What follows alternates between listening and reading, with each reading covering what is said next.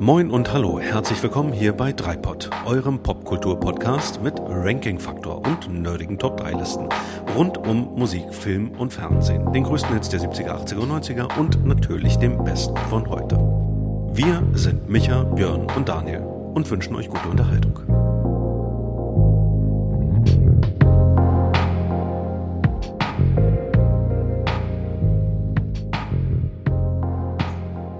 Ja.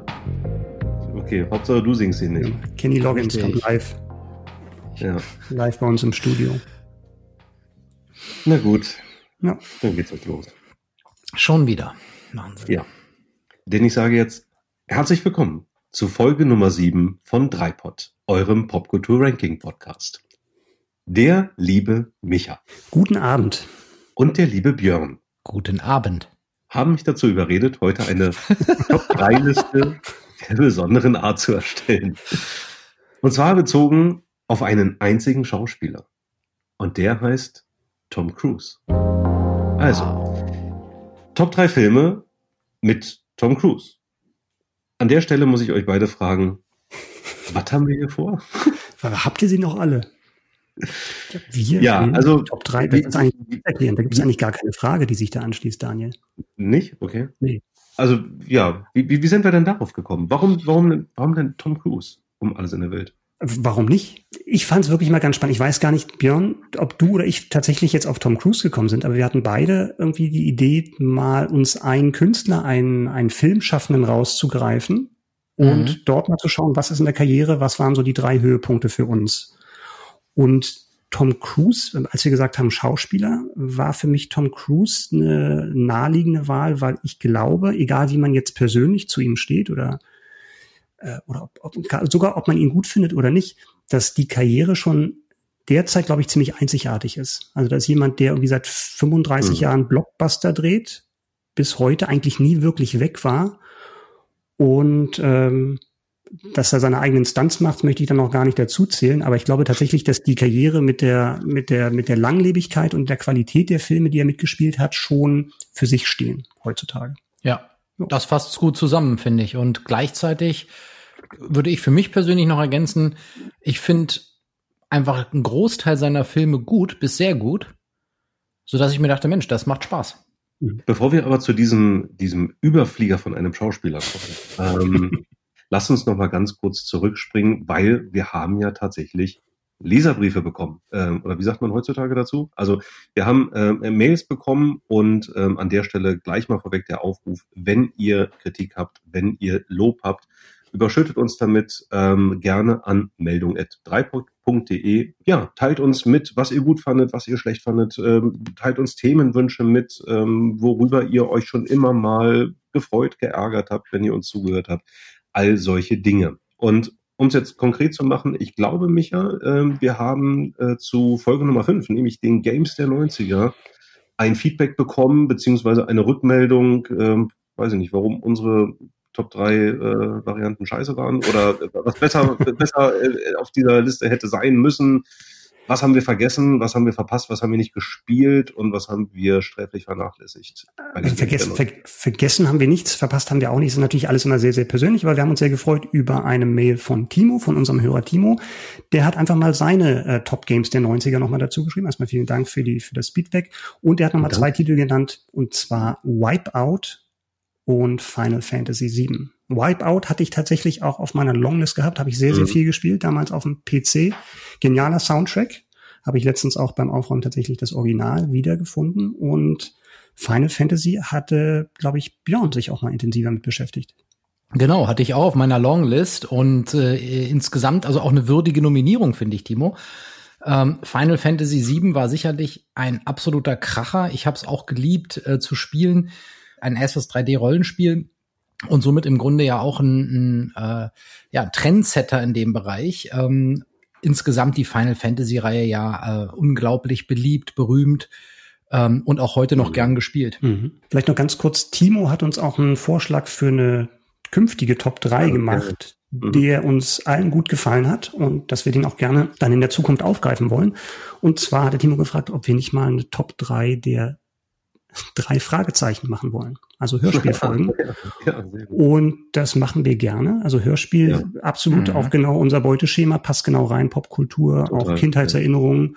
Und mit der populärsten Reihe, glaube ich, äh, das ist, glaube ich, eine gute Idee, das zu machen. Also danke für den Hinweis. Schöner Vorschlag von Timo und das werden wir ganz bestimmt aufgreifen. Aber äh, auch da nochmal der Aufruf, ähm, wenn ihr, äh, lieben Hörer, andere Hörspielserien oder ganz allgemein etwas, was mit Hörspielen oder Hörbüchern zu tun hat. Ähm, wir haben uns natürlich da auch schon Gedanken drüber gemacht. Wenn ihr konkrete Vorschläge habt und ich es noch nicht erwähnt haben sollte, meldung ist unsere E-Mail-Adresse und da könnt ihr uns gerne hinschreiben. Und ähm, wir lesen uns alles durch und ähm, ja, wenn ihr lieb seid, dann äh, antworten wir. Ich glaube, das ähm, soll der Vorrede äh, Genüge tun heute an dieser Stelle, weil wir haben ja heute etwas anderes vor, nämlich ähm, mal wieder ein cineastisches Thema von mit über Tom Cruise. Und jetzt müssen wir, glaube ich, noch mal so ganz kleines bisschen eingrenzen. Das kann ja auch mehrere Dinge ähm, bedeuten. Ich, wenn ich mich jetzt nicht komplett täusche, ich glaube, Regie geführt hat er nie ähm, so richtig oder zumindest jetzt nicht bei, bei großen Kinofilmen. Micha, korrigiere mich da gerne. Nee, sehe ich genauso. Ne, aber es geht um Tom Cruise als Schauspieler, also eben mhm. nicht als Produzent oder dergleichen, sondern ähm, aber jetzt ist die Frage, Top 3 Filme, die, die toll sind und Tom Cruise hat mitgespielt oder Top 3 Filme, die toll sind, weil Tom Cruise mitgespielt hat? Das ist ja jetzt so ein bisschen die Glaubensfrage, die wir möglicherweise zu klären haben. Ja, für mich waren es äh, die, die besten Filme, in denen er mitgespielt hat. Aber wir sind da ja wie immer sehr offen. Ne? Alles genau. kann, nichts muss, ist das Motto hier. Ähm, kein Stress. Kein Stress. Ja. Äh, das heißt, wenn du also der Meinung bist, der Film war einfach top, weil Tom Cruise mitgespielt hat, dann geht das auch. Ähm, jeder darf da seine eigene Begründung finden. Wir wollen es ja für Daniel nicht noch schwerer machen, nee. diesen Abend. Ah, das, was mich aber interessieren wir, würde. Wir helfen dir, wir helfen dir dadurch heute Abend. Wir danke, sind für dich danke. da. Das ist lieb. Ja. Ich fühle mich, fühl mich echt aufge, aufgefangen von mhm. Aber Björn, wolltest gerade noch, was, was, was würde dich interessieren? Ob einer von euch Tom Cruise schon mal persönlich kennengelernt hat. oh, was für eine schöne Überleitung, die Micha ja eigentlich gerne äh, verdrängt hätte, aber ja, Micha, erzähl doch mal. Ja, ich habe ihn mal getroffen. Ich habe mal kurz mit ihm gesprochen und ähm, das. Du hast ihn interviewt, komm jetzt. Nee, das war kein Interview tatsächlich. Das war zwar im Rahmen einer Pressekonferenz, aber ich war da ähm, nicht mit offiziellem Auftrag da, sondern ja. ich war praktisch nach der Pressekonferenz, wo Guerilla-Interview. ich habe. Dann hast du ihn privat interviewt sozusagen. Privat mit ihm gesprochen. Du genau. kennst ihn privat. Ja. Wie ist er denn so, musst du jetzt noch fragen. Wie ist denn Tom Cruise so? Wie ist denn Tom Cruise? Nein, aber, aber erzähl mal, wie, wie war das so? Gespräch? Ja. Das, das Gespräch war kurz auf alle Fälle. Wie gesagt, das war im Rahmen einer Pressekonferenz nach dem Film. Also Pressevertreter waren da, offiziell dann Fragen mhm. gestellt mit Handzeichen und so. Und danach, als dann die offizielle Fragerunde ähm, vorbei war, bin ich dann zum Podium hingegangen, unbedarft mhm. und wurde auch nicht niedergedrückt von Bodyguards und habe keinen mhm. roten Laserpunkt auf der Stirn gehabt. Insofern bin ich weitergegangen und habe ihn dann angesprochen. Und ähm, ja. Ich weiß gar nicht mehr, was wir besprochen haben. Also wie gesagt, das eignet sich als Anekdote nur so, so, so halb weil das wirklich nur so reiner Smalltalk war. Und ja. ich glaube, ich weiß es tatsächlich nicht mehr. Aber was mir tatsächlich aufgefallen ist, ist, dass er, ähm, er hätte jetzt eigentlich keinen Grund gehabt, da jetzt weiter zu reden. Ähm, meistens sind die dann auch irgendwie dann unter Zeitdruck und dann irgendwie schnell weg zum nächsten Termin. Dass er sich schon irgendwie dann in dem Moment tatsächlich, was man ja auch mal so hört als Geschichte, total auf den Gesprächspartner, der zufälligerweise da ich war, konzentriert mhm. hat. Mhm. Also, mhm. dass okay. ihr dann eher so von, von Assistenten dann irgendwie dann gestört werden musste und von wegen, jetzt müssen wir weiter und so. Und äh, das ist mir schon aufgefallen. Also so sehr intensiver Blick und wie gesagt, so vollkommener Fokus auf den, mit dem er gerade spricht. Also er, er wirkte, er wirkte nahbar. Das, das ist ja irgendwie auch ja. mal ganz schön, ne? Wenn man, wenn ja. man sowas, wenn, wenn man sowas über so einen ähm, ja, Hollywood-Superstar eben sagen kann. Also ich finde das eine ähm, geile Geschichte, Micha, einfach weil, ja. weil er eben einer der absoluten Megastars überhaupt ist. Ähm, und ähm, ist doch cool. Ich meine, äh, finde das äh, absolut erwähnenswert und äh, würde mich da sozusagen selber gerne sehen in so einer Situation, wo, wo ich mal kurz mit Tom Cruise quatsche. Wo ihr euch jetzt so wunderbar warm gequatscht habt. ähm, also wir haben ausgewürfelt, Micha fängt an heute, Björn, ja. du machst dann weiter und ja. ich, äh, ich schließe, schließe die Runden jeweils ab. Lass uns starten, wenn ihr wollt. Ja. Micha, hau raus. Top 3 Tom Cruise Film. Mache ich. Äh, du hast ja so ein bisschen Bauchschmerzen gehabt. Vielleicht kann ich noch mal ganz kurz, bevor ich loslege, noch mal ein Argument liefern. Ich habe mal nachgeschaut, warum wir ihn nehmen. Er hat, er hat gedreht mit, mit Regisseuren und jetzt kommt eine, eine Liste von Namen. Spielberg, Scorsese, Coppola, Oliver Stone, Robert Redford, Brian De Palma, Stanley Kubrick und Ridley Scott. Ja. Bam. Und ja, das okay. ist, ich, wahrscheinlich findet man keinen zweiten, der nee, mit, mit mehr, geht, mehr, mehr, geht, mehr, mehr geht eigentlich nicht. Aber das nur am Rande. Mhm. Ähm, meine Top 3 ist ein Film namens Minority Report. Ja. Okay, ja, cool. Science Fiction, 2002. Agatha, genau. Er spielt im Jahr 2054. Äh, nur kurze Handlung. Es spielt in Washington. Es gibt eine, es gibt kaum noch Verbrechen, zumindest keine Kapitalverbrechen, weil es in dieser Stadt ähm, Pre-Crime gibt. Das ist eine mm. Polizeieinheit, die Verbrechen verhindert, bevor sie begangen werden können. Mhm. Ähm, das ist ein bisschen kompliziertes Verfahren. Es gibt so drei drei Seher oder Seherinnen, also Art Medien, die halt diese Vision haben von den Morden zum Beispiel. Äh, und dann kann halt Tom Cruise in seine Einheit ausrücken. Er spielt John Anderton, hat halt so eine Einheit und die rücken dann aus, wenn sie genug Hinweise haben. Das sind so visuelle Fetzen, die er sortieren muss und kriegt dann Anhaltsorte auf den Ort, äh, Anhaltspunkte auf den Ort des Verbrechens, das stattfinden soll, aber dann halt verhindert mhm. wird. Und das finde ich mal schon eine sehr, sehr coole Ausgangssituation mhm. für einen Science-Fiction-Film. Ähm, und ähm, was mich besonders an dem Film fasziniert, ist zum einen die Story. Also man mhm. kann, glaube ich, so viel verraten, dass ähm, dieser John Anderton, der an dieses System glaubt und ähm, das auch wirklich hochhält, dass er im Laufe des Films ähm, als Täter identifiziert wird. Das heißt, er soll einen Mord begehen. Ja. Es wird gesagt, ähm, der, der Leiter dieser Einheit wird zum Mörder werden. Was ihn natürlich zur Flucht veranlasst. Und dann geht es eigentlich im Film darum, von wegen, wie kann das sein? Wie, was könnte ihn dazu bringen, zum Mörder zu werden? Würde er überhaupt zum Mörder werden? Ist das manipuliert? Ist das, äh, wird er diesen Mord durchführen? Ähm, und da sind wir gleich schon in so einer Fragestellung, in sehr vielen philosophischen Fragen von wegen freier Wille und was ist festgelegt. Und das Coole an dem Film ist halt, dass es halt nicht ähm, nicht zu trocken wird. Also der, der Film findet eine super Balance, finde ich, zwischen, zwischen diesen philosophischen Fragen und, und wirklich ähm, Action-Kino, was eine, eine Dynamik hat, was wirklich nach vorne geht und wo du wirklich eine Spannung fühlst und willst wissen, wie es ausgeht. Das mhm. finde ich, finde ich super an dem Film. Mhm. Gedreht ja. von Spielberg, auch vielleicht sogar einer seiner letzten richtig grandiosen Filme. Das ist vielleicht ein bisschen harsch, das Urteil, aber, aber dafür sind wir ja da, auch mal Klartext zu sprechen. ja. Ja, ihr, ihr kennt ihn beide auch, nehme ich mal an, den Film. Ja, ja. Ähm, ja, tatsächlich ähm, Longlist. Also war Anwärter auf die auf die Top 3. Ich finde mhm. den auch richtig gut. Ich ähm, auch, ja. Klasse. Ähm, ich, ich, ich, würde mir sogar einbilden, Daniel, dass wir ihn vielleicht zusammen im Kino gesehen haben mit, mit, mit vielleicht auch noch ein paar anderen Freunden oder so. Ja, das, das kann sogar sein. Von, von wann war der nochmal, Micha? 2002. Ja, ja. Ähm, wo du es eben gerade so schön beschrieben hast, ähm, wie dieses, wie diese, diese Pre-Crime-Taten ja. äh, quasi ähm, ja überhaupt erstmal ausfindig gemacht werden und analysiert werden, das, das war damals, äh, das bis, bis heute echt total cool. Ne? Ja. Also mit diesem, ähm, er, er hat ja so eine Art Datenhandschuh an mhm. und ähm, ja, es, es wird so ein, so ein holographisches Bild gezeichnet mhm. und mit diesem Datenhandschuh bewegt man sich in diesem äh, in diesem holographischen Bild und kann eben auch, ähm, das ist echt cool gemacht, wie er dann Bilder größer und kleiner mhm zoomt, also dieses Pinch-and-Zoom-Prinzip, was man auch heutzutage eben von Smartphones kennt, aber mhm.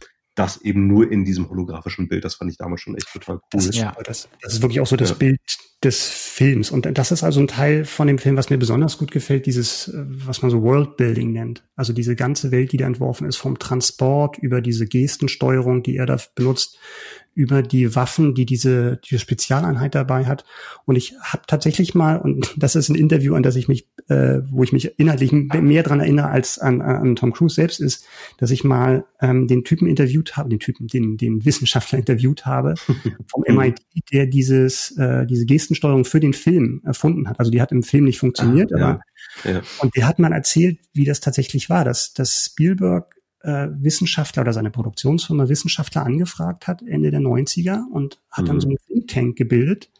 Und die haben dann irgendwie so eine halbe Woche äh, zusammengehockt. Und Spielberg hat gesagt, ich will für den Film kein Science Fiction haben, ich will, ich will die künftige Realität haben in ein paar Jahrzehnten. Mhm. Da waren mhm. dann Ingenieure dabei, da waren Informatiker dabei, Physiker und so weiter und Leute, Spezialisten für Transportwesen und so kamen diese, diese Magnetautos da zustande, auch eine coole Verfolgungsjagd.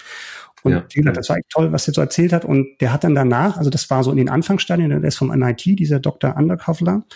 Und der hat ähm, das dann danach tatsächlich dann weiterentwickelt. Und dann mhm. als sich damit selbstständig gemacht, G-Speak heißt das. Und ähm, das merkt man im Film an, dass da wirklich an jedes Detail gedacht wurde, personalisierte Werbung, also vieles auch schon vorweggenommen hat. Ja.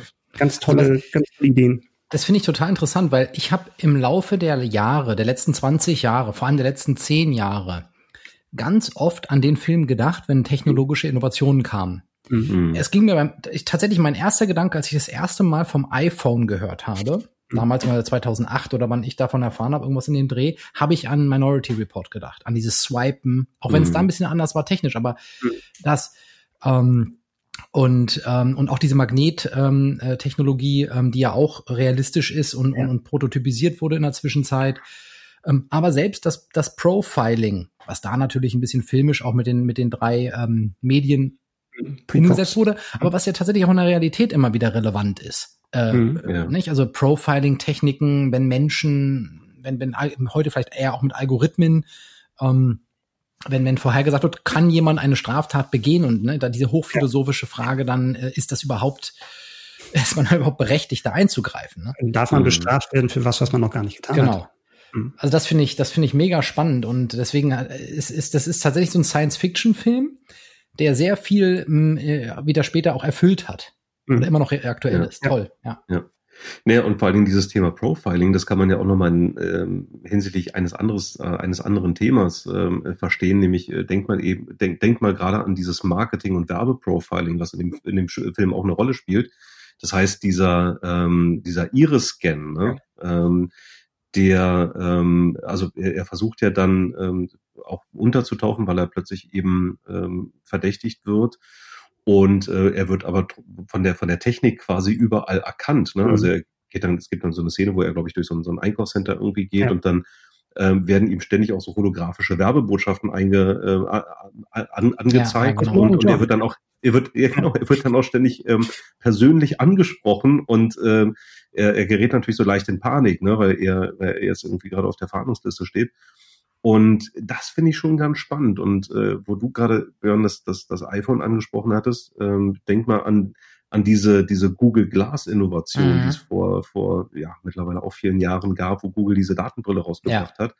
Ähm, ne? Also in, insofern, ähm, das, wir, wir haben ja, wir haben ja schon so ein paar technische ähm, technologische Innovationen gesehen in den letzten Jahren, die schon mal deutlich in die Richtung gehen. Haben sich jetzt aus verschiedenen Gründen nicht durchgesetzt, aber mhm bis 2054 ist ja noch ein bisschen Zeit. Ne? Und insofern kann man ja durchaus sagen, da geht noch was und möglicherweise ist der Film an der einen oder anderen Stelle eben sehr visionär gewesen, mhm. ne? Oder oder auch, auch mit einer mit einer Portion Realismus oder zumindest kann man sich das so gut vorstellen. Ja. Sehr ein schön. Aspekt noch, ein, ein, ein letzten Aspekt noch, ähm, was, was dieser Film wirklich sehr gut macht, ist dieses Prinzip vom Jäger zum Gejagten. Mhm. Fand ich äh, sehr, sehr sehr, sehr spannend umgesetzt und äh, ja, hat Tom Cruise auch gut gespielt.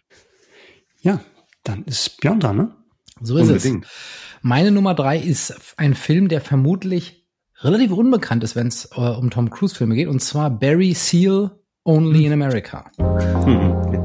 Ich glaube, sein der der vorletzte Film, den er gemacht hat, 2017, erschienen, ja. basierend auf einer wahren Geschichte ähm, und ich bin auch ein bisschen mehr oder weniger auf, äh, auf Zufall drauf gestoßen. Ähm, Tom Cruise spielt da die Hauptrolle. Ähm, er spielt Barry Seal, einen Mann, den es in, in der Wahrheit eben im echten Leben gegeben hat, ähm, der ähm, Pilot ist und ähm, also Linienpilot war bei einer amerikanischen Fluggesellschaft in den 80er Jahren und dann aber zum Drogenschmuggler wird äh, indem er eben äh, Drogen aus Südamerika in die USA ähm, fliegt, ähm, aus Kolumbien genau genommen.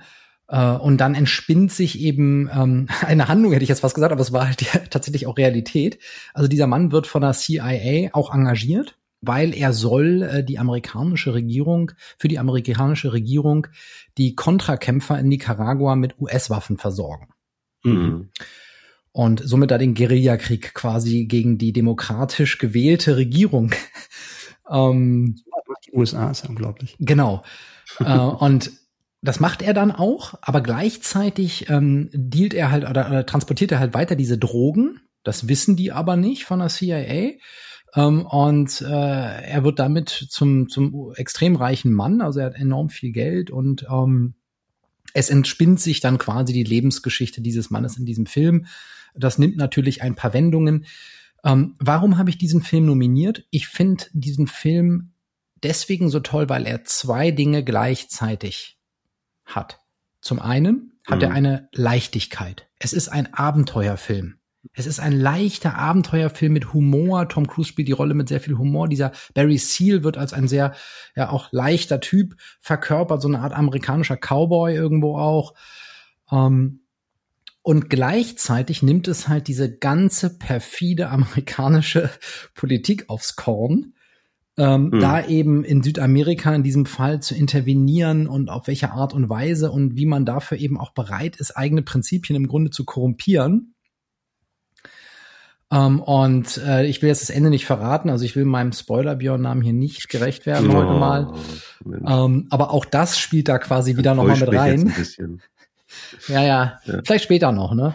Ähm, okay. Das wäre meine Frage gewesen, weil ich habe den tatsächlich nicht gesehen, aber. Ähm, ich auch nicht. Ich auch nicht. Es ist interessant, dass du ein Spätwerk hast. Also ich bin immer wieder auf der Suche nach solchen Filmen, so eine Art Abenteuerfilme, die gleichzeitig nicht irgendwie total banal sind, irgendwie so. Bin mehr oder weniger durch Zufall auf diesen Film getroffen und der hat äh, äh, und der hat einfach genau das erfüllt und ich habe echt gedacht, wow, wie kann es sein, dass ich diesen von diesem Film vorher noch nie gehört hatte, obwohl Tom Cruise mitspielt, der ultra bekannt ist. Mhm. Ähm, und der auch im Vergleich zu seinen sonstigen Filmen eben ja wenig Bekanntheit erlangt hat. Mhm. Für mich trotzdem ein sehr, sehr guter Film. Also es gibt tatsächlich, muss ich gestehen, ähm, habe ich jetzt in der Vorbereitung festgestellt, so einige äh, Tom Cruise-Filme, die ich, die ich äh, noch sehen muss. Also, äh, also entweder sind es Filme, die ich ganz lange nicht mehr gesehen habe, äh, die ich wirklich nicht mehr gut präsent habe und ich habe es jetzt auch in der Vorbereitung nicht geschafft, das alles nachzuholen. Ähm, und tatsächlich gibt es so Filme, wo ich sage, mh, hm, ja. da plagt mich schon ein gewisses schlechtes Gewissen, weil ich mir denke, ich müsste den eigentlich dann doch sehen. Also ich kann, das ging mir ganz genauso. Ich, ich wollte eigentlich unsere Kategorie dazu nutzen, mal auch ein paar Lücken zu schließen oder auch ja. sogar mal den einen oder anderen Film vielleicht noch mal zu gucken, der schon 25 Jahre her ist, dass ich den gesehen habe. Ja. Ähm, habe auch des Öfteren äh, meine Frau versucht dazu zu überreden. Ähm, unsere Geschmäcker haben sich dann immer nicht so ganz getroffen. Und gestern Abend habe ich es dann tatsächlich geschafft, äh, sie zu einem Film zu überreden und ich bereue es so stark. Oh, kommt um, ja ähm, noch? Kommt ja nicht mehr der, wahrscheinlich. Der, der, Kannst du das nachher noch erzählen, wenn, ja, wir, wenn wir durch sind? Genau, genau. ja, okay. nicht mehr. Okay, okay, aber merkt ihr das? Merkt ihr das? Ähm, das bringen wir nachher noch, wenn wir, wenn wir jeweils. Dann, dann lass mich einen kurzen ähm, Spannungsbogen dahin bauen. Bitte. Der Film, den würde ich hier niemals nominieren. Die ja. Performance von Tom Cruise. Aber Micha vielleicht, das weißt du ja nicht. Die würde ich als fantastisch einordnen. Ich glaube, ich weiß, um wen es geht. Ja, ich glaube ich auch. Ich glaube ich auch. Okay, das äh, Spannungsbogen ist gebaut. Äh, wir, wir kommen, genau. kommen darauf zurück. Das kann nur Cocktail sein. Aber gut, Daniel. okay. Äh, bin ich schon dran? Yes, sir. Ähm, meine Nummer drei der Tom Cruise Filme ist Jerry Maguire. Ja, sehr gut. Ja, ich, so ähm, ich habe das ja eben eigentlich schon, ich habe ich hab mir ja selber mal wieder die, die fantastische Brücke gebaut, eben festgestellt, es gibt da wirklich ähm, blinde Flecken mh, hm, auf meiner Tom Cruise Landkarte und, und äh, die, die muss ich jetzt irgendwann nochmal füllen und da so ein paar Sachen ähm, sicherlich nachholen, aber es ist ja wie, es ist ja eigentlich wie bei jeder Top 3, die wir eben so machen. Wir können natürlich immer nur das benennen und darüber entscheiden, ähm, was wir gesehen, gehört, äh, gelesen, irgendwie konsumiert haben. Und Jerry Maguire auf Deutsch mit dem wunderschönen Untertitel Spiel des Lebens. Ist ein Film, der äh, ja, der der der geht sowohl in den Kopf als auch ins Herz, finde ich. Ähm, Spiel des Lebens, also dieser Untertitel, auch wenn ich auf solche Untertitel grundsätzlich sehr gut verzichten kann, ähm, der, der deutet das an. Es ist eben ein Film, wo es um die uns ähm, alle mehr oder weniger beschäftigende Frage was ist eigentlich wichtig im Leben, was ist relevant und ähm, worauf kommt es an. Jerry Maguire, also Tom Cruise ist eben dieser Jerry Maguire. Tom Cruise ist, ist Jerry Maguire. ist ein ähm, Sportmanager und ähm, ist wahnsinnig erfolgreich zu Beginn des Films. Ich würde mal sagen, wirklich so auf dem, auf dem Gipfel seiner, seiner Karriere, so macht es zumindest den Anschein.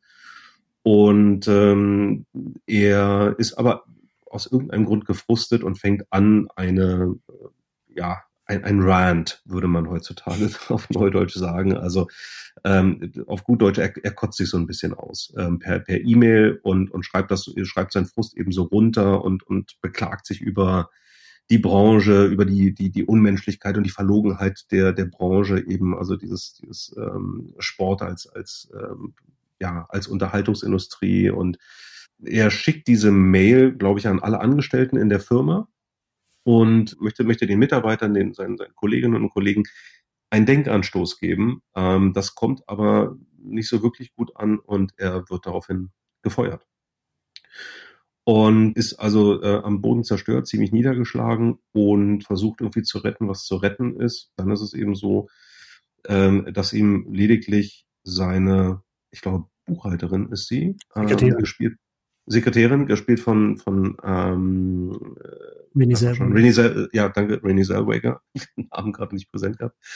Ja, er, er rettet quasi noch zwei Kunden mit rüber und, und der eine ist so ein, so ein junges Megatalent, so ein, so ein total aufstrebender ähm, Footballspieler, der aber ähm, körperlich immer irgendwie angeschlagen ist. Ne? Also äh, Michael, hilf mir, du weißt solche Details auch immer. Ähm, ist das Cuba Gooding Jr., die Rolle, meinst du? Nee, das ist der andere. Ach so. Das ist der andere. Jerry O'Connell. Der ist der, der, ähm, der Top Draft Pick. Also das ist so der, der mhm. talentierteste College-Spieler. Und ähm, jetzt stehen die Drafts an und Jerry ist genau. sein Manager und darf den ersten und, großen Profivertrag verhandeln. Genau. Ähm, dann, dann ist es aber eben so, es gelingt ihm nicht, dieses, dieses Megatalent, äh, diesen, diesen Frank Cushman unter Vertrag zu nehmen. Ich glaube, einer seiner ehemaligen äh, Kollegen oder auch gleichzeitig Freund, der, der schnappt, ihn, schnappt ihm halt diesen Deal weg mhm. und am Ende bleibt eben nur Cuba Gooding Jr. Ähm, Rodney Tidwell heißt er in der, in der Rolle, genannt Rod. Ähm, ja, also es bleibt, bleibt eben nur Rod übrig.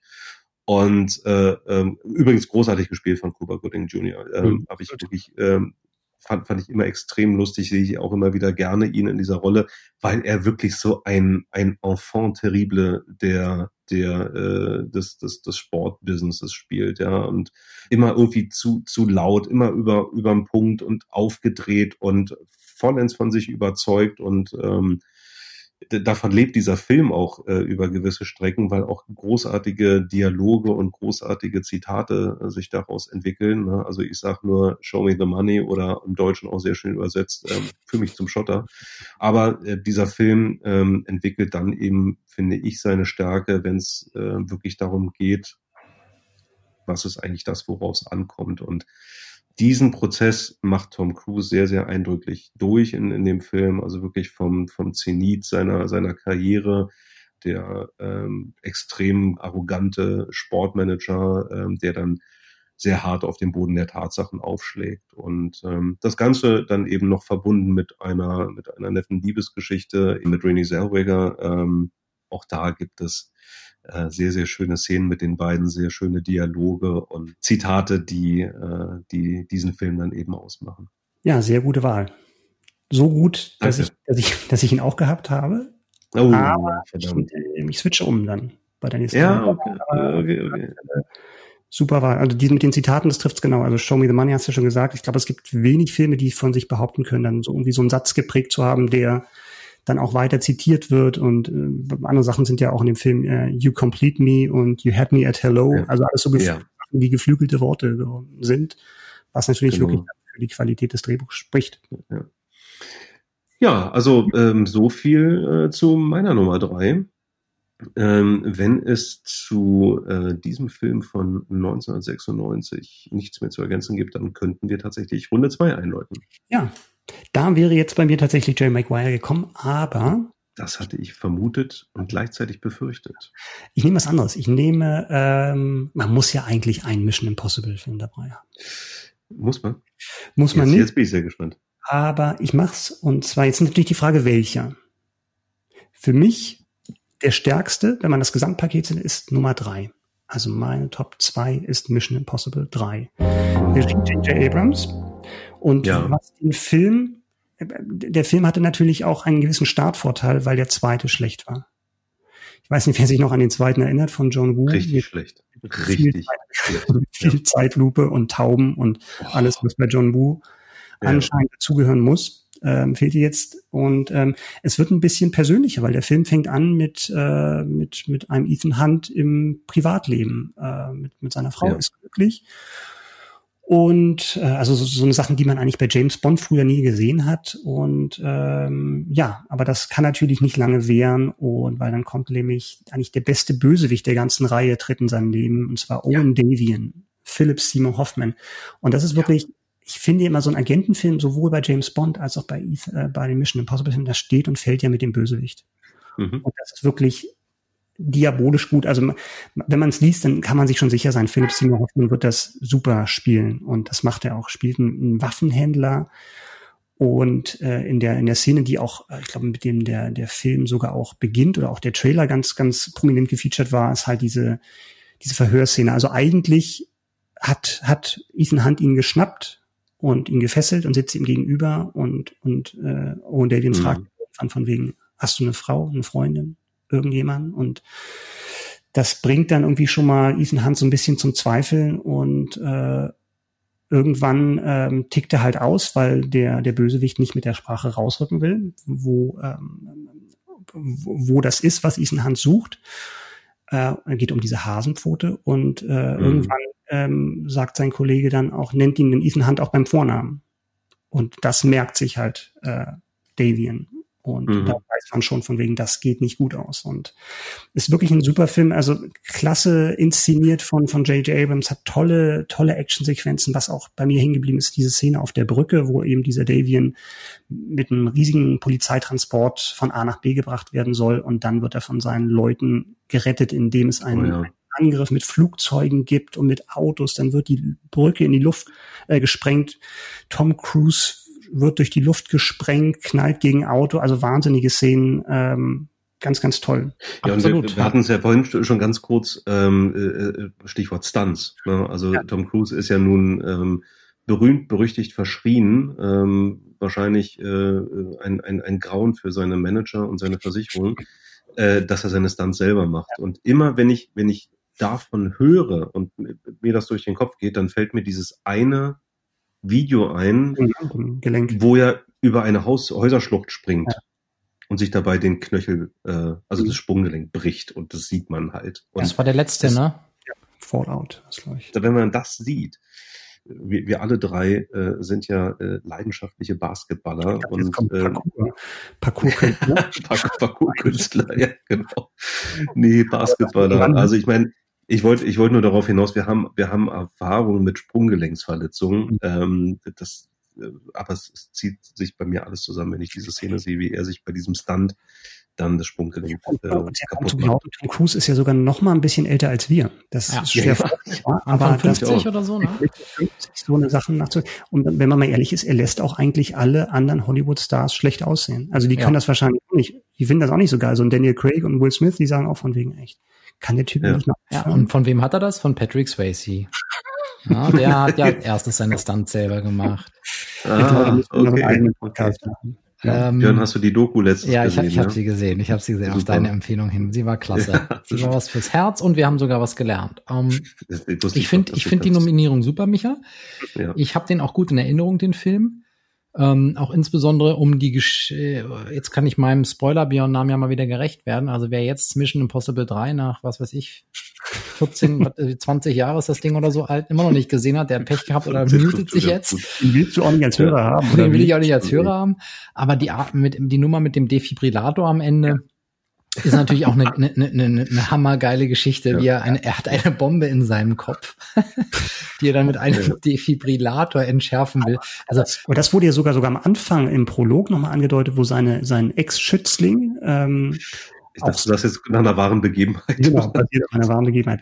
Nein, weißt du, diese, diese Verfolgungsjagd ganz am Anfang, wo sie aus, aus Potsdam oder aus Brandenburg flüchten müssen mit dem Helikopter und fliegen dann in so ein Feld von Windrädern rein. Ähm, was ich, ja. was ich, ähm, ich finde insgesamt die Serie, ähm, seitdem es sie gibt, ähm, besser als die James Bond Serie, mhm. die, die seitdem erschienen ist, also diese James Bond Episoden.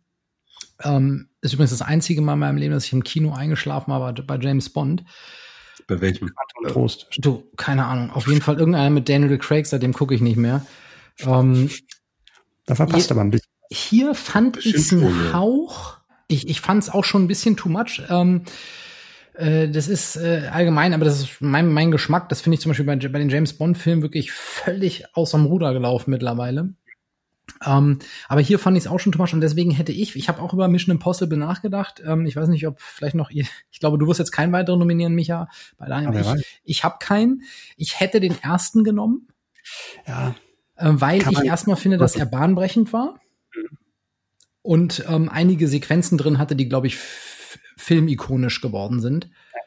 Ähm, und eben von diesen Action-Sequenzen gefühlt noch nicht so viel hatte oder ich war noch jünger und habe es noch besser ertragen. Wir müssen aufpassen, vielleicht nimmt der Daniel gerade was weg. Da müssen wir mal schauen. Ja. Äh, äh, der weiß das schon, der weiß das schon. Die ersten finde ich auch super. Also war bei mir auch eine Wahl zwischen dem ersten und dem dritten. Mhm. Ja, aber der Björn ist dran. Meine Nummer zwei ist der letzte Film eines der besten Regisseure aller Zeiten, nämlich Stanley Kubrick. Es ist Eyes Wide Shut. Von 1999. Ja. Nicht der erste Film, in dem Tom Cruise mit Nicole Kidman zusammenspielt. Mhm. Wie wir vielleicht Weiter. wissen. genau. Ja. Ähm, aber der, bei dem die beiden die beste Paar-Performance auf die Leinwand bringen. Ja. Sie beide spielen nämlich ein äh, Paar äh, in dem Film. Und ähm, das, der Film basiert auf einem Buch. Ähm, die Geschichte ist relativ schwierig zu erklären. Hm. Ähm, ich versuche es mal. Ja. ja. es ist etwas ungewöhnlich. Ähm, Nicole Kidman äh, und Tom Cruise spielen, wie gesagt, ein Paar, die mh, hm, einige Probleme haben miteinander in ihrer Beziehung. Ähm, und sie streiten sich über Eifersucht und, ähm, und äh, in der Beziehung und so weiter. Und über mögliches Betrügen und äh, dann entspinnt sich eine Geschichte, in der die männliche Hauptrolle, ähm, gespielt von eben Tom Cruise, ähm, durch die Stadt läuft und äh, durch das New Yorker Nachtleben äh, und äh, er will dann irgendwie aus Revanche an seiner Frau eine Prostituierte ähm, besuchen oder er will sie irgendwie betrügen. Ähm, irgendwas hat er halt vor. Und dabei kommt es halt ähm, in, in dieser nächtlichen äh, in diesem nächtlichen Ausflug zu einigen interessanten Begebenheiten, mhm.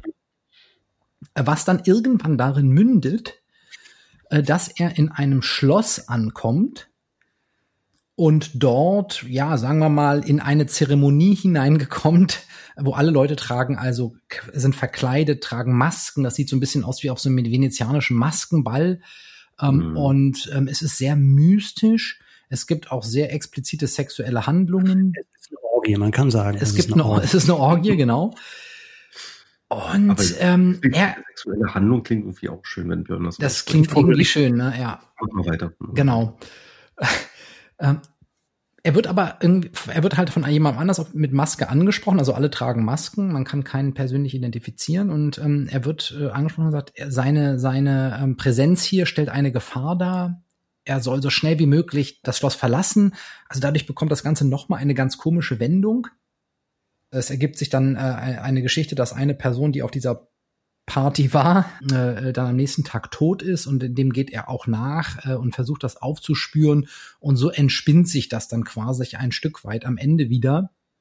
Das führt aber am Ende dazu, dass er seiner äh, sich seiner Frau offenbart und das finde ich eben, ich finde überhaupt diese ganze Interaktion zwischen den beiden sehr intensiv, sehr glaubwürdig gespielt. Ähm, mhm. Sowohl der Streit als auch die Tränen, als auch diese Offenbarung von ihm am Ende, das hat mich einfach berührt. Ich fand mhm. das realistisch. Ähm, und ähm, die beiden finden, vergeben einander und finden dadurch wieder zueinander. Und ich finde die Endszene dieses Films einfach Hammer. die beiden sind irgendwie einkaufen oder so, äh, shoppen gerade und, ähm, und, und quatschen dabei ein bisschen miteinander. Und äh, sie sagt dann äh, irgendwas von wegen, ähm, du, ich liebe dich und wir müssen ganz schnell noch etwas erledigen. Und er sagt, was denn? Und sie sagt, ficken. The End. The End. Ja. Jetzt muss ich hier wieder eine Parental Advisory über diesen, über, die Podcast-Folge legen, aber ja, ja. hat auch Liebe machen gesagt. So wie er das genau. nochmal sagen wird. genau. Ich spreche das nachher nochmal äh, U13-konform ein. Aber da sind wir wieder bei unserer Hörergruppe, ne? Also ich glaube, da ja. haben wir kein Problem. Ich, ich, synchronisiere das rüber, das kann ich aufführen. Habt ihr den Film gesehen? Ich habe ihn gesehen. Ähm, ja. Und du wirktest überrascht, Micha.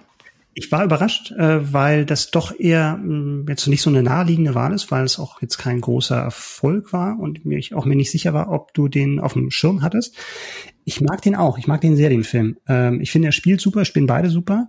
Und mehr als den Plot, den du ja so nacherzählt hast, ist das wirklich so ein Film, der von der Stimmung lebt. Und mhm. das ist eine ganz seltsame, fast so ein bisschen traumhaft oder eben in diesem Schloss dann so albtraumhaft. Ja. Das hat ja dann teilweise wirklich Momente, obwohl das jetzt kein, äh, das ist objektiv passiert nicht viel, ne? Aber es hat auch so ein bisschen wirklich so Schock- und Horror-Elemente. Und ja, da ist ja. vielleicht so ein bisschen dieses Kubrick, äh, sein, sein Shining-Erbe, was da mitspielt. Ja. Aber ähm, der lebt wirklich von der Atmosphäre und das ist ein ganz seltsam. Also auch das New York sieht nicht so aus, wie man es normalerweise sehen. Es ist, ist alles ein bisschen artifizieller und ähm, ja, es ist wirklich schwer zu beschreiben, aber es wirkt alles ein bisschen, als ob der, als ob die beiden Hauptpersonen wie durch so einen so einen Traum gehen. Das, wird das auch könnte auch Musik. alles ein LSD-Trip sein oder sowas. Genau, ne? das wird auch die Musik nochmal verstärkt und aber ja, also der hat auch bei mir Wirkung hinterlassen, auf alle Fälle, der Film. Ja. Schön Danielson. Ja, ich musste von schmunzeln, als Micha den Minority Report nominiert hat, weil ich auch einen Science-Fiction-Film mit Tom Cruise mhm. auf den zweiten Platz nominiere. Und zwar Edge of Tomorrow. Mhm. Live Die. Repeat. Ja. Ähm, ich mag ja Science-Fiction-Filme, ihr wisst das. Und ich finde den Film tatsächlich von Anfang bis Ende total unterhaltsam. Und ich muss auch wirklich sagen, Tom Cruise spielt das alles total cool. Also ähm, ich gebe mal ganz kurz. Jetzt kommt's raus, äh, ne? Du bist in Wahrheit ein Tom Cruise-Fan. Jetzt kommt's raus. Jetzt noch eine halbe Stunde und, und dann wird die Oscar-Nominierung rausgehauen. Ich fasse mal ganz kurz zusammen. Also Film von 2014 und ähm, wie erwähnt ein Science-Fiction-Film. Es geht darum, dass eine Alienrasse drauf und dran ist, die Erde zu erobern oder zumindest ähm, große Teile Europas. Es spielt, glaube ich, äh, im Vereinigten Königreich, wenn mhm. nicht alles täuscht. Und das sind die sogenannten Mimics. Extrem äh, schnelle, kampfwütige Killer-Aliens, die ähm, ja innerhalb kürzester Zeit alles kurz und klein hauen und vernichten, was sich ihnen in den Weg stellt. Es ist aber so, dass Tom Cruise gar nicht so von vornherein den prädestinierten Actionhelden spielt, sondern ähm, ja, also er spielt zwar ein äh, jemand vom Militär, einen US-Major, der nach London beordert wird und ähm, allerdings für Public Relations zuständig ist. Also er äh, hat, sagen wir mal, ein überschaubares Maß an Kampferfahrung. Und äh, er soll dann aber eben zu dieser großen, äh, ja, also man plant die, die große Offensive gegen diese Aliens, um sie ja möglichst ein für alle Mal zu vernichten oder zumindest irgendwie Europa zurück zu, ähm, zu erobern. Und er wird eben dorthin befördert, um diese, diese Offensive zu begleiten. Und ja, man merkt schon irgendwie in diesem Gespräch, in seinem vorgesetzten General, übrigens von Brandon Gleason gespielt, auch sehr cool. Und äh, man merkt schon, ihm ist sehr mulmig dabei bei dem, bei der Vorstellung, da jetzt irgendwie dieses Kampfgebiet ähm, beordert zu werden. Und ja, also er versucht irgendwie alles, um, um aus dieser, sich aus dieser Situation äh, heraus zu, zu manövrieren und ähm, geht sogar so weit, dass er seinem General irgendwie droht. Also er droht da irgendwelche äh, Negativschlagzeilen äh, über ihn in die, in die Welt zu setzen. Daraufhin wird er erst recht dorthin versetzt er wird, er wird, glaube ich, mit, genau, er wird mit einem Taser betäubt. So. Und deswegen passiert Folgendes. Er erwacht in Handschellen dann eben in, in London auf ja, also so einem Militärflughafen, der da, der da eingerichtet ist. Und er gilt ja nun eben als, als Abtrünniger, als Deserteur und wird dann da eben so einer, so einer Kampfgruppe eben zugewiesen. Und genau, er wird dann ins Kampfgebiet äh, beordert und diese Offensive wird ein absolutes Desaster. So. Und Tom Cruise stirbt in den ersten Momenten der Schlacht. Und plötzlich schreckt er auf und ist wieder auf diesem Militärflughafen. Also, ähm, wo er eigentlich nach diesem, nach dieser Taserbetäubung dann äh, wieder zu sich gekommen ist. Und dann stellt man plötzlich fest, irgendwie erlebt er das jetzt gerade nochmal. So da äh, beende ich mal meine Zusammenfassung, weil was dann eben passiert und warum, wieso, weshalb, ähm, das äh, darf jeder selber herausfinden, der den Film möglicherweise noch nicht gesehen hat. Ich finde, die Story ist clever. Ähm, ich finde, Tom Cruise spielt das cool und ich fühlte mich tatsächlich, und ich habe auch diesen Film mehrmals gesehen mittlerweile, jedes Mal, wenn ich ihn gesehen habe, von vorne bis hinten richtig, richtig gut unterhalten. Übrigens auch Emily Blunt in einer sehr, sehr coolen ja. Nebenrolle. Ähm, und auch den, der, einen, einen muss ich noch erwähnen, weil der leider auch schon gestorben ist, Bill Paxton, mhm. der irgendwie so, so einen Master Sergeant äh, spielt, der, äh, der Tom Cruise erstmal, ja, im übertragenen Sinne in den Arsch tritt und äh, ihn da dieser Einheit zuordnet. Und ähm, also auch coole, äh, coole Nebenrollen, ähm, allem voran Emily Blunt. Ja, super Wahl. Ich fand es auch, du hast, hast es ja auch ähm, angesprochen, dass er eigentlich jetzt gar nicht so der klassische Action-Typ ist in der, in dieser Rolle, zumindest in diesem Film. Ja. Die ja. eigentlich eher dann Emily Blunt spielt. Also die, die macht das wirklich super und ist eigentlich wirklich eine erfrischende Umkehr des, des klassischen Schemas, dass du halt eben diese, sie ist ja wirklich so eine Kriegerin und spielt das auch wirklich super überzeugend. Und er ist eigentlich der, der, der Sesselpupser aus, aus, aus dem ja. Büro, der sich dann irgendwie da bewähren muss. Ja, genau.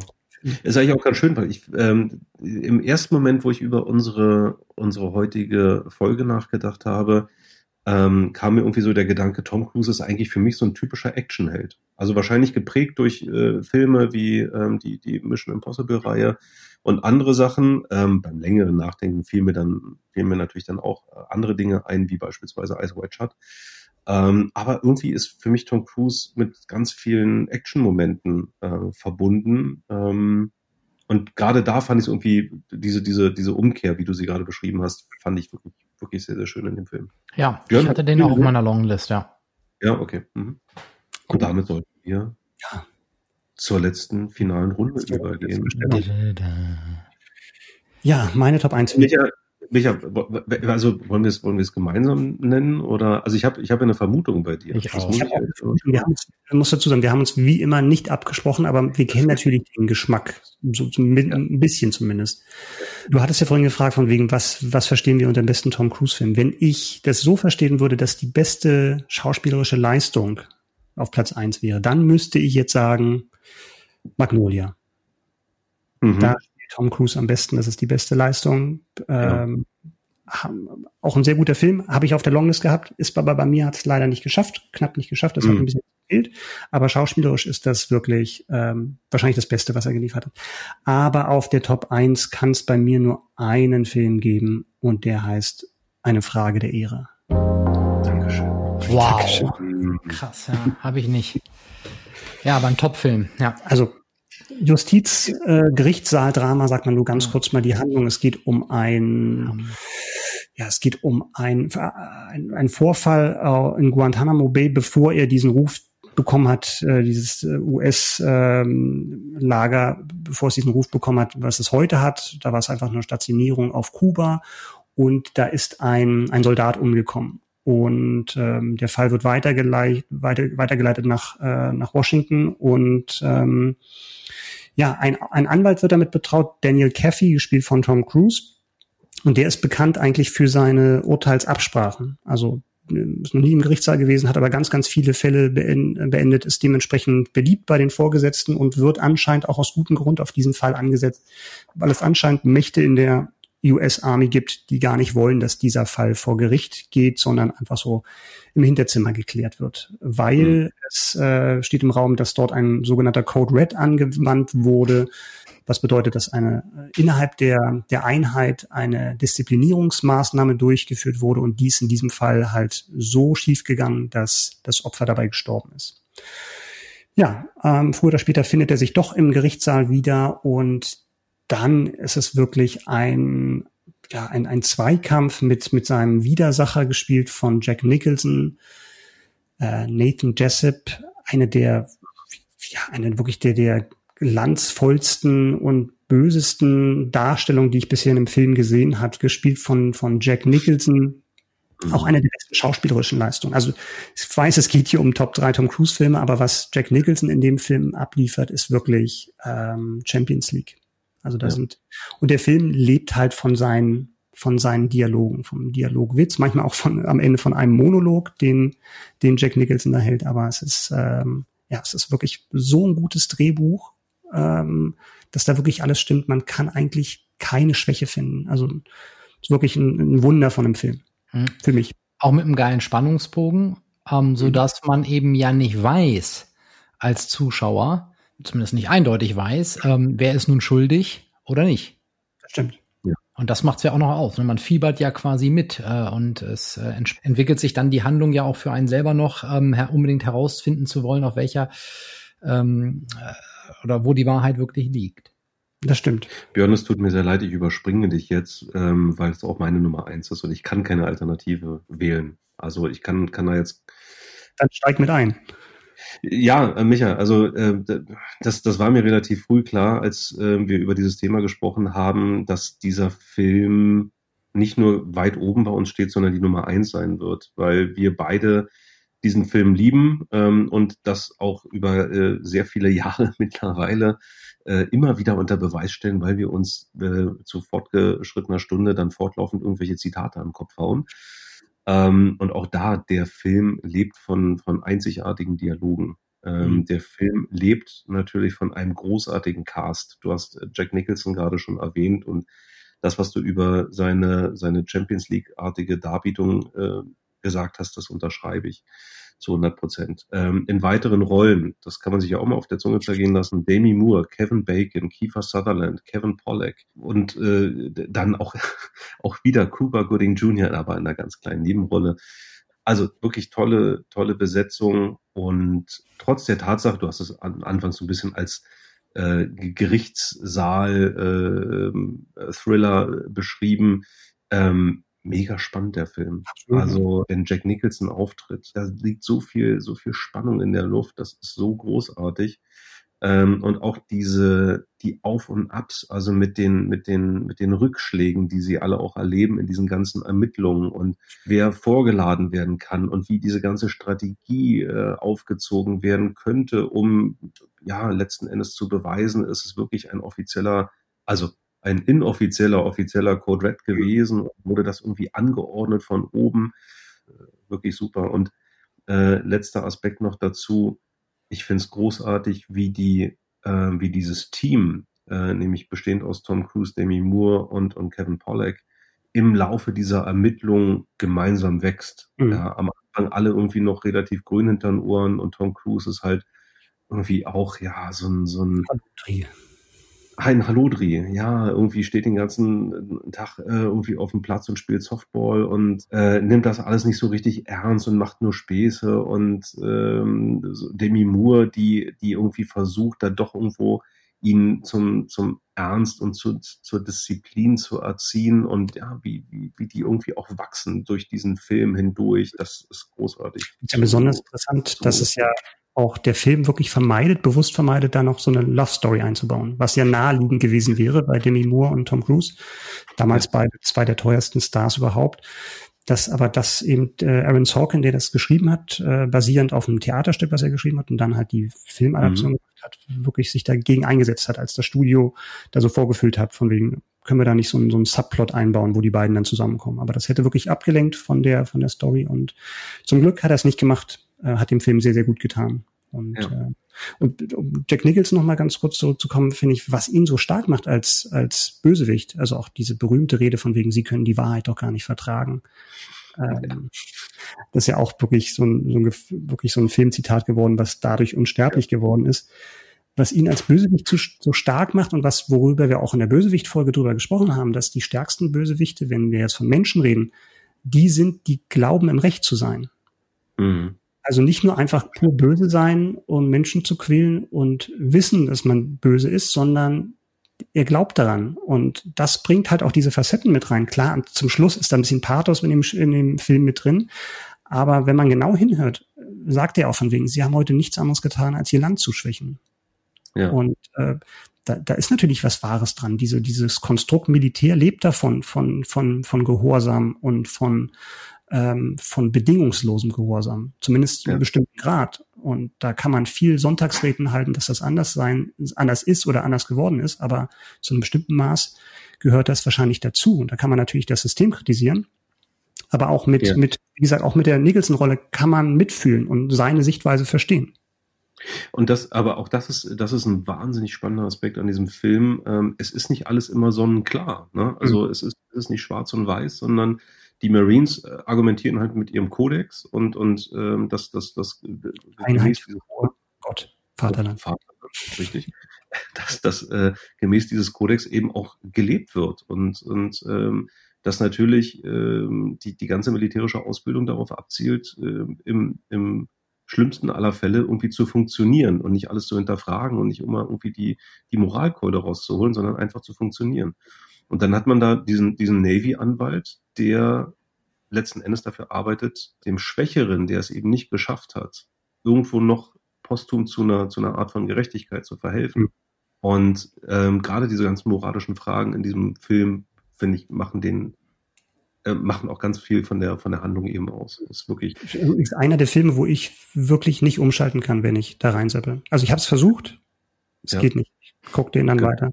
Ich glaube, ich also, habe den auch schon bestimmt. Ich habe den bisher nur im Fernsehen gesehen. Noch nie sozusagen bewusst die DVD oder Kino on Demand, genau. Zu sagen.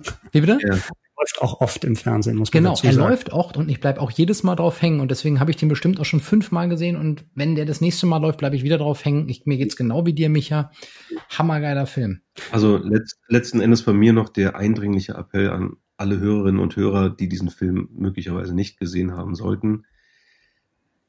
Müsst ihr nachholen. Geht gar nicht anders. Muss man gesehen haben. Ähm, und äh, wenn ihr noch programmatisch fernsehen solltet und der mal wieder läuft, dann bleibt bitte hängen. genau, Kabel 1 ist da. Sichere Bank, ja. Kabel 1 kann man, kann man immer zählen, wenn es um eine Frage der Ehre geht. Äh, aber auch ansonsten äh, über den Streaming-Dealer eures Vertrauens mhm. ähm, suchen, ob es den da gerade gibt. Ähm, toller Film. Daniel, wusstest du, dass sie ein Remake drehen von dem Film? Nee. Oh. Fürs Fernsehen, ich glaube live im Fernsehen machen, also ein bisschen Theaterstück, ein bisschen weißt du, wer Colonel Nathan Jessup spielt? Na, sag mal. Alec Baldwin. Kann man machen. Nicht schlecht. Nicht schlecht. Also ich habe, ich wusste das tatsächlich nicht mit äh, diesem, diesem Remake.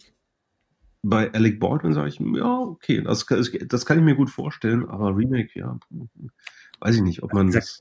Also die machen halt dieses, das, das Bühnenstück praktisch live im Fernsehen als, als Live-Event wollen das machen. Mhm. Ja, du, Björn, äh, tut mir leid, ich habe dich übersprungen, aber insofern hast du bezogen auf äh, unsere Top 3 heute das letzte Wort. Genau. Ähm, also ich finde das eine würdige Nominierung als Nummer 1, die ihr da habt. Ähm, meine Nummer 1 stand für mich auch von Anfang an fest. Ähm, und das ist Rain Man. Mhm. Cool. Äh, ja. Ein Film, für den wahrscheinlich eher Dustin Hoffman bekannt ist. Ähm, ja. Aber ich, und es, wir haben ja gesagt, es geht auch nicht nur um die schauspielerische Leistung von Tom Cruise, den ich in diesem Film super klasse finde, äh, mhm. wie er die Rolle spielt, die er verkörpert. Äh, Rain Man von 1988, ein Film, der ja auch viele Oscars gewonnen hat. Äh, ein Film über zwei Brüder, gespielt von Tom Cruise und ähm, Dustin Hoffman eben. Tom Cruise mhm. spielt einen, ja, sagen wir mal, narzisstischen äh, Yuppie-Typen, der vom Tod seines Vaters erfährt und ähm, dann dort auch zum Anwalt oder Notar geht äh, und da wird das Erbe verlesen und er hat ähm, außer einem Auto und den Rosen nichts geerbt. Die drei Millionen, die der Vater sonst noch hatte, die gehen an irgendjemand anders und er erfährt zunächst nicht wer.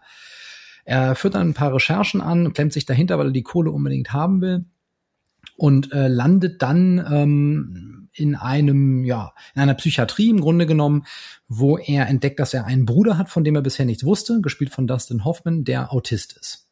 Mhm. Und einzig und allein, um an die Kohle ranzukommen, ähm, nimmt er den Bruder da quasi mit. Ähm, er will äh, nach LA, also quasi einmal durchs Land äh, mit ihm, um irgendwie an zumindest die Hälfte der Kohle ranzukommen. Ja. Er, der, der, der, der autistische Bruder nervt ihn aber äh, und äh, man merkt eben auch, also die Rolle, die Tom Cruise spielt, er ist also wirklich oberflächlich, ähm, hat überhaupt keine Empathie für diesen anderen Menschen und äh, ist halt äh, ja, total ähm, ökonomisch orientiert, sagen wir mal. Mhm. Äh, da der Bruder aber mit ihm nicht zurückfliegen will, äh, müssen sie einen Roadtrip antreten, quer durch die USA. Und im Rahmen dieses Roadtrips entspinnt sich dann quasi äh, die gesamte Geschichte, bei der er unter anderem eben auch lernt, dass sein Vater diesen älteren Bruder, ähm, der Autist ist, weggegeben hat, weil der eben drohte, das kleine Baby, also als er noch ein kleiner Baby war, eben mhm. zu gefährden durch Handlungen im Haushalt zum Beispiel. Mhm. Und ähm, ein, über, die, über diese Szene als Ausgang, aber dann auch weitere Sachen entwickelt sich dann, äh, verändert sich diese Beziehung eben. Und sie entwickeln halt wirklich eine sehr tiefe Beziehung zueinander. Hm. Und ich finde das eine sehr, einen sehr, sehr schönen Film, gleichzeitig ein schönes Roadtrip-Movie, gespielt von den beiden, ja. extrem klasse. Und natürlich, es hat wieder was mit, mit Liebe zu tun, mit den großen Fragen des Lebens, mit Läuterung. Ja. Und ähm, deswegen ist Rain Man für mich hier die Nummer eins. Ja, auch eine sehr gute Rolle. Ja. Auf jeden Fall. Hast du Kennt den vor kurzem mal gesehen oder ist schon länger hier bei dir? Ich hatte den irgendwann vor 25 Jahren oder so mal gesehen äh, mhm. und ich habe den vor, ja, also ich habe den vor kurzem gesehen, aber nicht mhm. auch nicht in den letzten also vielleicht vor zwei Jahren oder so nochmal. Okay. Mhm. Habe ich ewig nicht mehr gesehen und muss ich unbedingt mal wieder nach. Ich habe letztes also, Mal wieder reingeschaltet und bin auch hängen geblieben. Also das ja. hat auch was. Also gerade durch durch die beiden Schauspieler. Also die machen das wirklich super. Und klar, natürlich hat Dustin Hoffman so die die augenfälligere ähm, Rolle, wo man ja, das super. irgendwie sieht, ähm, dass dass das wirklich eine super gespielt ist und viel Vorbereitung folgt, aber auch ähm, Tom Cruise kann da absolut mithalten, finde ich. Kann ja, absolut. Die, die doch nicht so leicht ja. ist. Also es sieht dann doch leichter aus, als es, glaube ich, ist, das zu spielen. Absolut. Kennt ihr den Fun Fact um diese Telefonzellenszene? Nee. nee. Es gibt, ähm, also du hast es ja eben gesagt, Björn, es ist äh, auch so ein bisschen Roadtrip äh, mit dabei und äh, es gibt so eine Szene, wo sie in eine Telefonzelle genau. äh, müssen, weil Tom Cruise irgendwelche Geschäfte wo, wo er furzt. abwickeln muss. Ja, ja, und, und äh, richtig. Und Dustin Hoffman äh, sagt dann irgendwie auch nur so, oh, oh, Furz, Furz. Ne? genau. Ähm, und der Fun Fact ist, dass Dustin Hoffman wirklich voll hat entfahren lassen. Und das war, das war ein Versehen. War ein Impro? Und das war, das war die Szene ist improvisiert. Ach, okay, das wusste ich nicht. De dementsprechend, äh, dementsprechend sind Tom Cruise auch wirklich so ein bisschen die Gesichtszüge entgleist in dem Moment.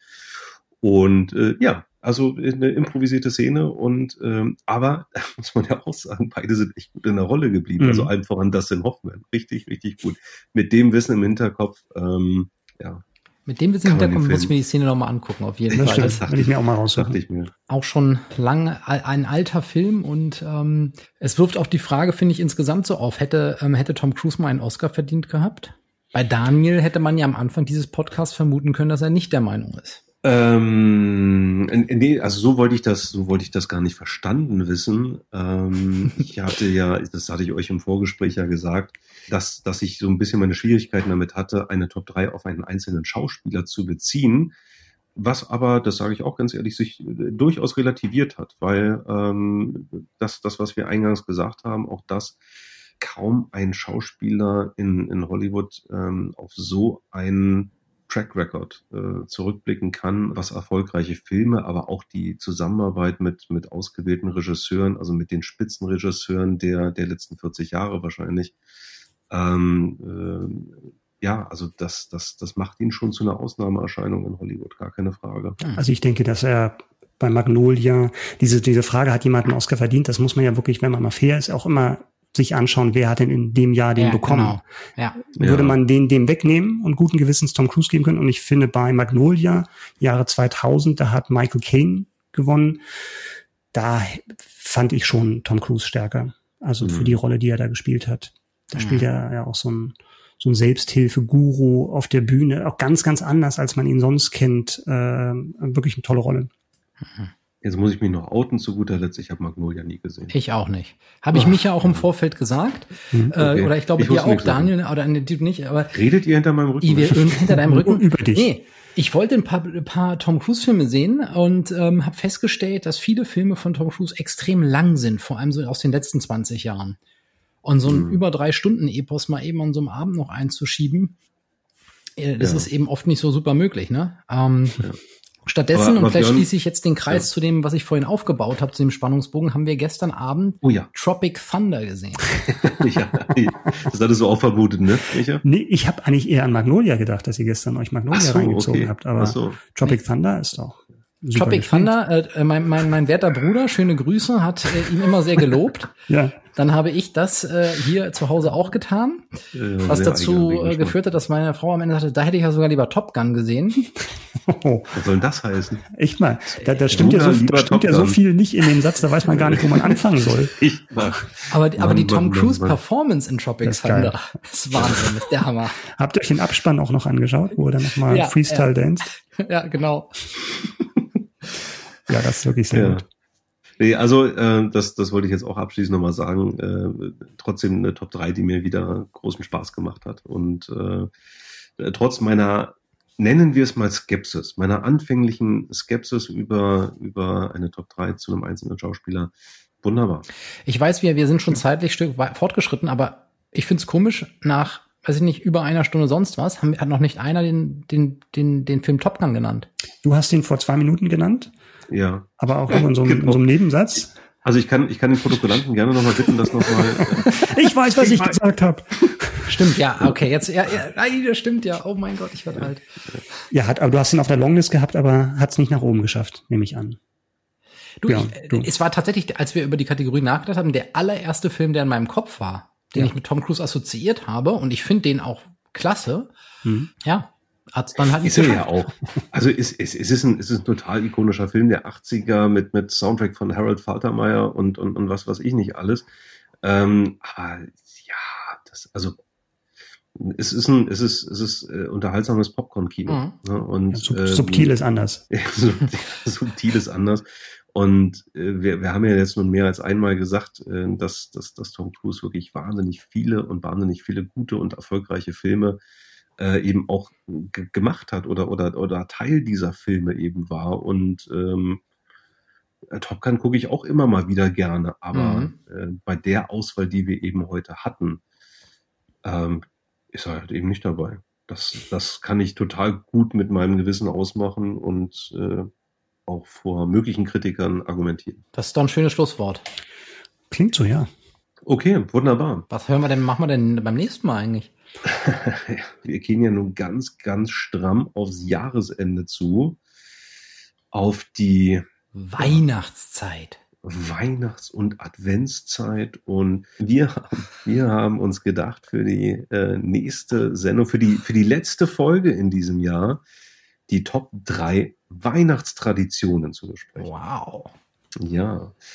Äh, und diese Weihnachtstradition, da geht es jetzt weniger darum, dass ihr irgendwie Plätzchen backt. Ähm, also das könnt ihr währenddessen natürlich auch gerne machen und auch gerne welche äh, mal vorbeischicken. Äh, wie, weiß ich noch nicht, aber ähm, nein, es geht natürlich um Weihnachtstraditionen, die mit Medien und natürlich im weitesten Sinne mit Popkultur zu tun haben. Mhm. Ähm, das heißt, welche Filme, welche Serien schaut ihr gerne zu, zu Weihnachten? Das muss jetzt auch nicht äh, unmittelbar am 24., 25., 26. passieren, sondern sagen wir mal in der, in der Weihnachts- und Adventszeit. Ähm, welche Tradition gibt es da? Das muss jetzt auch nicht unbedingt jedes Jahr der Fall sein, aber welche Filme, Serien, Bücher, Hörbücher, Hörspiele verbindet ihr mit Weihnachten?